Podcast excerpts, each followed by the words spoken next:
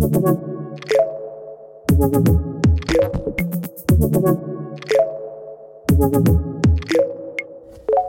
gente, tudo?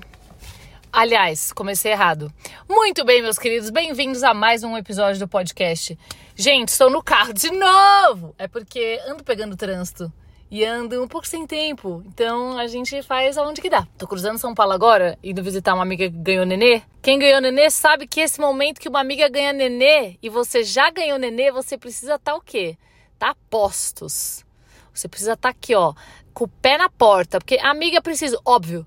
Amiga, você leva? Levo. Amiga, eu preciso. Tá aqui, na tua mão. Porque a gente sabe, né? Você sabe do que eu tô. Se foi. E aí, não importa se foi cesárea ou periquitosa né? Vai ser puxada esse comércio. Então eu tô aqui, ó. Se ela quiser lasanha bolonhesa, eu tô fazendo. Sei cozinhar? Não, mas eu vou fazer, vou dar um jeito para ela aqui. Então estamos nesse momento, vou cruzar São Paulo. Estou ansiosa para sentir um cheiro de um recém-nascido na minha fuça, mas vou de máscara, porque eu tenho noção, né? Tenho noção que tem duas crianças. E aí a gente tem que ter. Mas não era nada disso que eu ia falar, gente. Eu ia falar sobre outra coisa. Recebi uma pergunta na caixinha de perguntas, blogueira que sou. Ah, peraí que eu tenho que olhar o Waze. E essa caixinha, ela falava o seguinte, sobre é, agradar as pessoas, né? Quando a gente necessita muito dessa validação. E esse é um tema recorrente, isso sempre volta em algum momento. Aliás, o Instagram, gente, é, é, como dizem minhas amigas, que eu esqueci qual foi, mas foi uma amiga minha. Que o Instagram é até na quarta série. Os assuntos, eles vão voltando, a gente não aprende. Piada! E aí chegou essa coisa de como a gente vive, né, agradando os outros e como romper esse ciclo, como se libertar desse negócio. E aí, minha cabecinha já começou. E aí, várias coisas pra gente falar sobre isso. A primeira é a seguinte: é importante que a gente tenha pessoas na nossa vida que sejam referência para as áreas da nossa vida. E um professor que eu gosto muito, mas ele é polêmico, e eu não falo mais o nome dele, porque. Ai, vocês me irritam um pouco também, hein? Ih, tem gente querendo. Olha, vou te. Mas esse meu professor, ele usa um termo que é a nossa assembleia de vozes. Nós devemos construir a nossa assembleia de vozes e ela é específica para cada área da nossa vida. Então, o que significa isso? O que constitui uma assembleia de vozes? Vamos supor que eu quero ser uma atleta olímpica. Então eu monto a minha assembleia de vozes, ou seja, pessoas às quais faz sentido eu escutar a opinião sobre determinado assunto, a partir dessa minha ideia do que eu quero. Então eu vou escolher um técnico muito bom, eu vou escolher um atleta aposentado que já passou por isso, eu vou escolher um atleta que está passando por isso, eu vou escolher uma pessoa que tenha, sei lá, uma medalha olímpica, né? Alguma coisa assim. Então eu vou escolher pessoas que faz sentido eu ter nessa minha assembleia, às quais eu posso recorrer e às quais a opinião importa. E aí a gente não entra muito no fluxo de agradar essas pessoas, e sim considerar a opinião dessas pessoas para certas coisas. Agora pergunto para vocês: vocês acham que essa minha assembleia de vozes para ser uma atleta olímpica vai ser a mesma assembleia de vozes que eu vou usar para o meu relacionamento na minha casa com meu marido? Provavelmente não. Porque eu escolhi essas pessoas por um assunto específico. A partir do momento que eu uso essas pessoas com a minha assembleia de vozes para uma coisa que não tem nada a ver com elas, eu tô me fudendo e ferrando com elas também, porque eu ponho uma expectativa tão grande naquilo que elas têm para me falar, num assunto que elas não dominam e que não faz sentido, que eu frustro aqui frustro lá também. E quando eu me coloco nesse lugar do agradar, entende que eu me coloco no lugar de uma pequenez extrema? E eu coloco os outros numa posição que eles não escolheram estar muitas vezes. Quando a gente fala de pai e mãe, é até mais natural que essas pessoas queiram estar nessas cadeiras, né? Que elas queiram sentar ali e direcionar e, e querer que a gente faça as coisas baseado na ideia que elas têm sobre as coisas. Mas isso também é injusto, porque a pessoa não sabe, ela não está preparada para isso ela precisa se libertar desse lugar de comando e controle também. Então é um favor que a gente faz para os nossos pais quando a gente fala: tchau, meu querido, eu vou fazer o que eu quiser aqui, hein? Porque quem vai lidar com a consequência do que eu fiz sou eu, amor.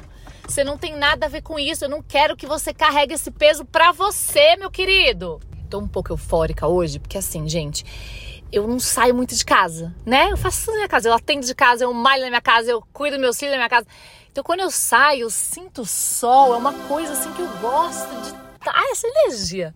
também dura cinco minutos. Que minha bateria social, vou te falar que é, um, é complicadíssimo. Então, gente, o ponto sobre a Assembleia de Vozes é exatamente esse. A gente tem que escolher muito bem as pessoas que faz sentido a gente escutar. E não é só porque você ama alguém que essa pessoa precisa estar na sua Assembleia de Vozes.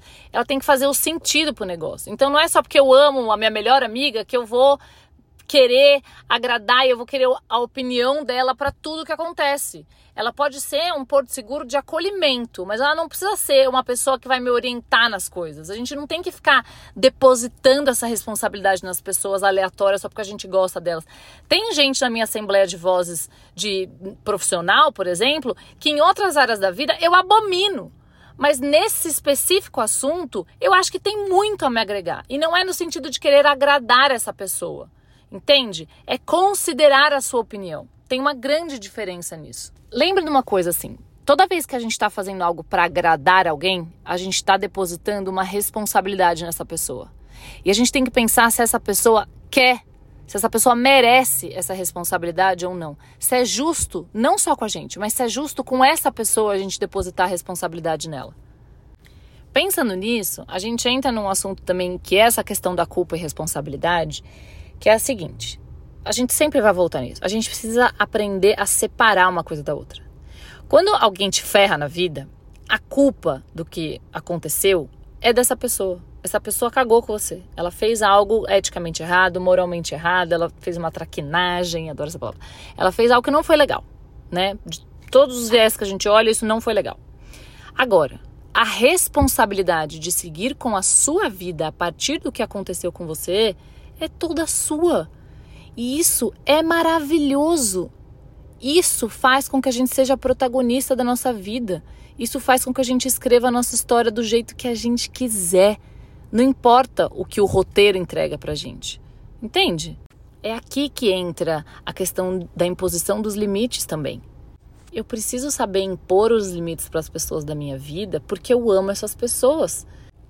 Uma vez que eu amo essas pessoas, eu preciso também me organizar e investir nessa relação e me responsabilizar para essa relação, para que eu seja capaz de orientar as pessoas à minha volta de como eu, a gente mantém essa relação funcionando.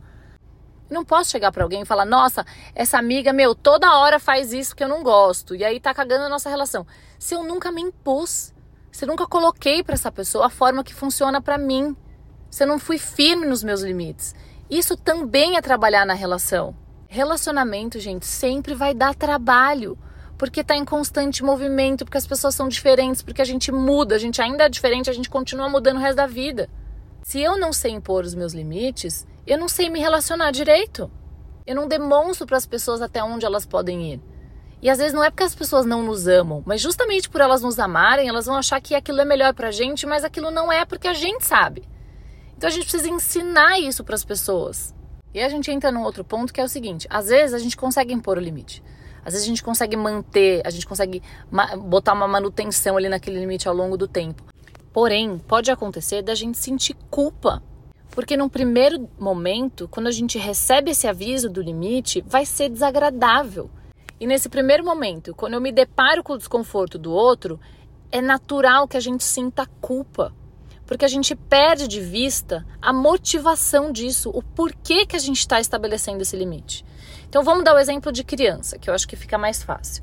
Quando eu vejo meu filho fazendo um comportamento que eu sei que não é bacana para ele, e eu ainda tenho essa condição de orientá-lo, porque ele é uma criança, né? Quando ele crescer, ele vai fazer o que ele quiser, porque ele que vai lidar com as consequências. Mas hoje eu tenho que dar essa orientação, porque eu sou a mãe dele, e eu quero que ele prospere nesse sentido, eu tenho que ensinar certas coisas para ele nesse momento vai ser difícil para ele. Então, se ele quer um brinquedo, ele vai lá e pega da mão do amiguinho e eu falo: "Não, filho, devolve esse brinquedo". E eu estabeleço um limite por ele, né, pelo amiguinho e para ele também. Estou ensinando para ele que a gente não pega das outras, então, portanto, as pessoas não pegam da mão dele. Ele vai sentir desconforto, ele vai chorar, ele vai falar: "Ah, mas eu quero, mas eu tô brincando antes". É óbvio que ele vai ter uma justificativa, porque para ele faz sentido isso ainda, até ele aprender algo novo. Então, quando a gente estabelece limite para as pessoas que a gente ama, a gente está ensinando para elas como se relacionar com a gente. Isso é amor. Isso é ensinar como a gente quer ser amado, como faz sentido e como a gente prospera nessa relação. Troquem a palavra culpa pela responsabilidade. a partir desse desconforto que eu tô vendo em você, da minha imposição de limite, eu estou me responsabilizando pela minha parte dessa relação. Então, gente, respondendo essa pergunta, como a gente se livra dessa necessidade de agradar o outro? É entendendo que quando eu me coloco no lugar de agradar o outro, eu estou sendo injusta com essa pessoa, eu estou sendo injusta com essa relação, porque eu estou evitando a nossa responsabilidade. Eu estou evitando a minha responsabilidade de te ensinar como se relacionar comigo. Eu estou tirando de mim mesma o poder que eu tenho diante das minhas próprias escolhas. Depender da régua dos outros para medir a nossa felicidade é a receita para deprê. É a receita para a gente ficar frustrado na nossa vida. É a receita para a gente perder o propósito da nossa vida. O propósito da nossa vida é viver a nossa vida. É isso, pistolas. Cheguei aqui, vou sentir um cheiro de nuca de recém-nascido, hein? Beijo, até a próxima.